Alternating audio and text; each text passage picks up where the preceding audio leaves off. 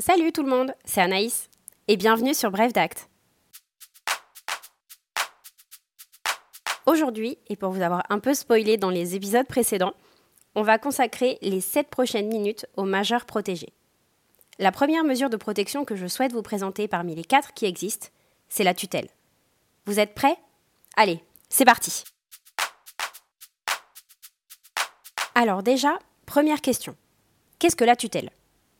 C'est une mesure destinée à protéger une personne majeure et ou son patrimoine, lorsqu'elle n'est plus en état de veiller sur ses propres intérêts, soit à cause d'une altération de ses facultés mentales, soit d'une incapacité physique. C'est une mesure judiciaire, c'est-à-dire qu'elle va nécessiter l'intervention du juge des contentieux de la protection, qui aura dans ce cas la casquette de juge des tutelles. Après avoir déposé une requête à son attention, accompagné d'un certificat médical établi par un médecin expert nommé auprès de la Cour d'appel, le juge va convoquer le majeur pour une audition. Le majeur pourra, s'il le souhaite, être accompagné par un proche ou un avocat. La tutelle est ordonnée pour une durée de 5 ou 10 ans renouvelable. Elle prend fin à tout moment si le juge le décide, ou à l'expiration de la durée fixée, ou bien au décès du majeur. Le majeur protégé, ou autrement appelé tutélaire, sera alors représenté dans tous les actes de la vie courante par un tuteur.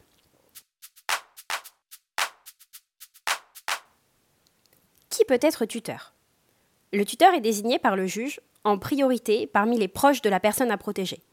Si cela est impossible, alors le juge va devoir désigner un professionnel, appelé mandataire judiciaire à la protection des majeurs, qui devra être inscrit sur une liste dressée par le préfet. Ce mandataire pourra exercer soit à titre individuel, ou bien dépendre d'un organisme, tel que par exemple l'UDAF, Union départementale des associations familiales. Le tuteur peut également accomplir sa mission avec un conseil de famille. C'est ce que l'on appelle la tutelle complète ou familiale. Le juge va alors choisir des proches du majeur pour composer le dit conseil. Ce dernier réglera les conditions générales de vie du majeur et contrôlera aussi les actes effectués par le tuteur.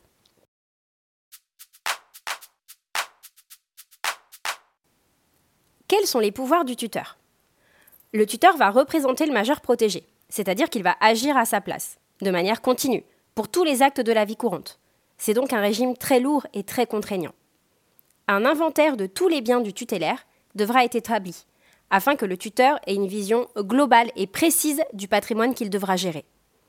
Le tuteur ne peut pas effectuer seul des actes graves sur le patrimoine du majeur, c'est-à-dire qu'il ne pourra pas, par exemple, vendre un bien immobilier qui appartient au majeur. Il devra avoir été autorisé à le faire par le juge.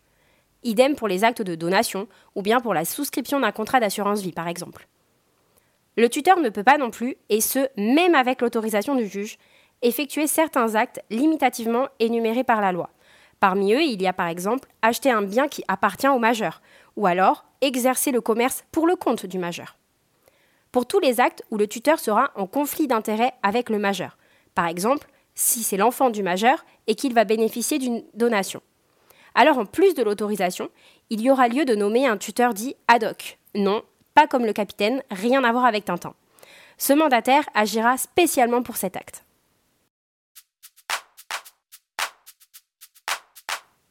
Quels sont les actes que le tutélaire peut faire seul? Le majeur peut faire seul tous les actes dits strictement personnels, par exemple, toutes les décisions familiales qui vont concerner ses enfants. Je pense ici à l'exercice de l'autorité parentale. Attention, pour effectuer ces actes, le tutélaire devra bien entendu avoir toute sa tête. S'il n'est mentalement pas capable d'agir, alors personne d'autre que lui ne pourra le faire. Il ne pourra pas être représenté par son tuteur, autorisé ou non par le juge. Depuis la loi du 23 mars 2019, le majeur dispose également d'un droit de vote. Il peut aussi, et depuis cette date, se marier ou se paxer sans avoir besoin de requérir l'autorisation de qui que ce soit. Bon, et dans notre pratique quotidienne, comment est-ce que l'on doit procéder face à un majeur sous tutelle? Comme je l'ai expliqué précédemment, le majeur est systématiquement représenté par son tuteur. Donc c'est lui notre interlocuteur direct. C'est avec lui qu'on échange et c'est lui qui vient au rendez-vous. Dans la majorité des cas, la présence du majeur n'est pas nécessaire. Pour vendre un bien immobilier, le tuteur devra obtenir une autorisation du juge, et cela avant même la signature de l'avant-contrat, ce que l'on appelle compromis de vente ou promesse unilatérale de vente. Le tuteur aura également besoin de cette autorisation de vendre dès la conclusion du mandat de vente avec une agence immobilière, par exemple. Et je le précise, il sera impossible de prévoir que l'obtention de cette autorisation du juge soit une condition suspensive de la promesse de vente ou du compromis de vente. Pour obtenir cette autorisation, le tuteur devra déposer une requête en ce sens, accompagnée d'une estimation du bien pour que le juge ait un ordre d'idée de sa valeur. Pour ce qui est du droit de la famille, les choses sont un peu plus complexes, je vous résume la situation.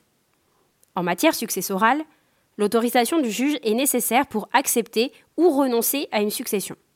Depuis 2019, le tuteur peut accepter purement et simplement une succession sans autorisation, mais si et seulement si le notaire a dressé une attestation indiquant que l'actif est supérieur au passif.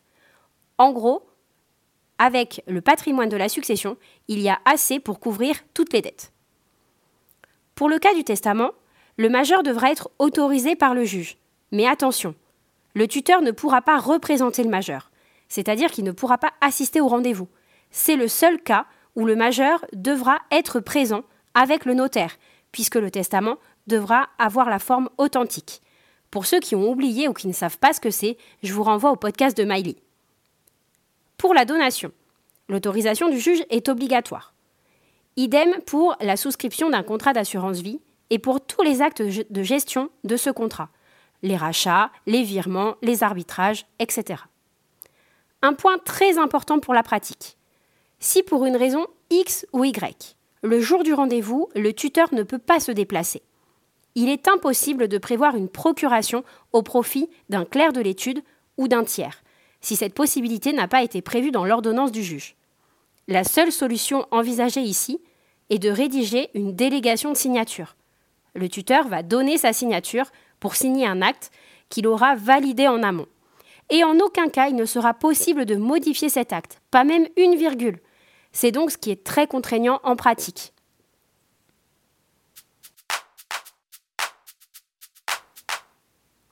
Bon bah voilà, c'est déjà fini pour la tutelle.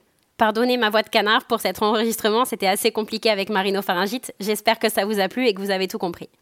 N'hésitez pas à nous donner votre avis, ça compte beaucoup pour nous. Et surtout, diffusez, partagez autant que possible. Plus on est de fous, plus on rit. À bientôt!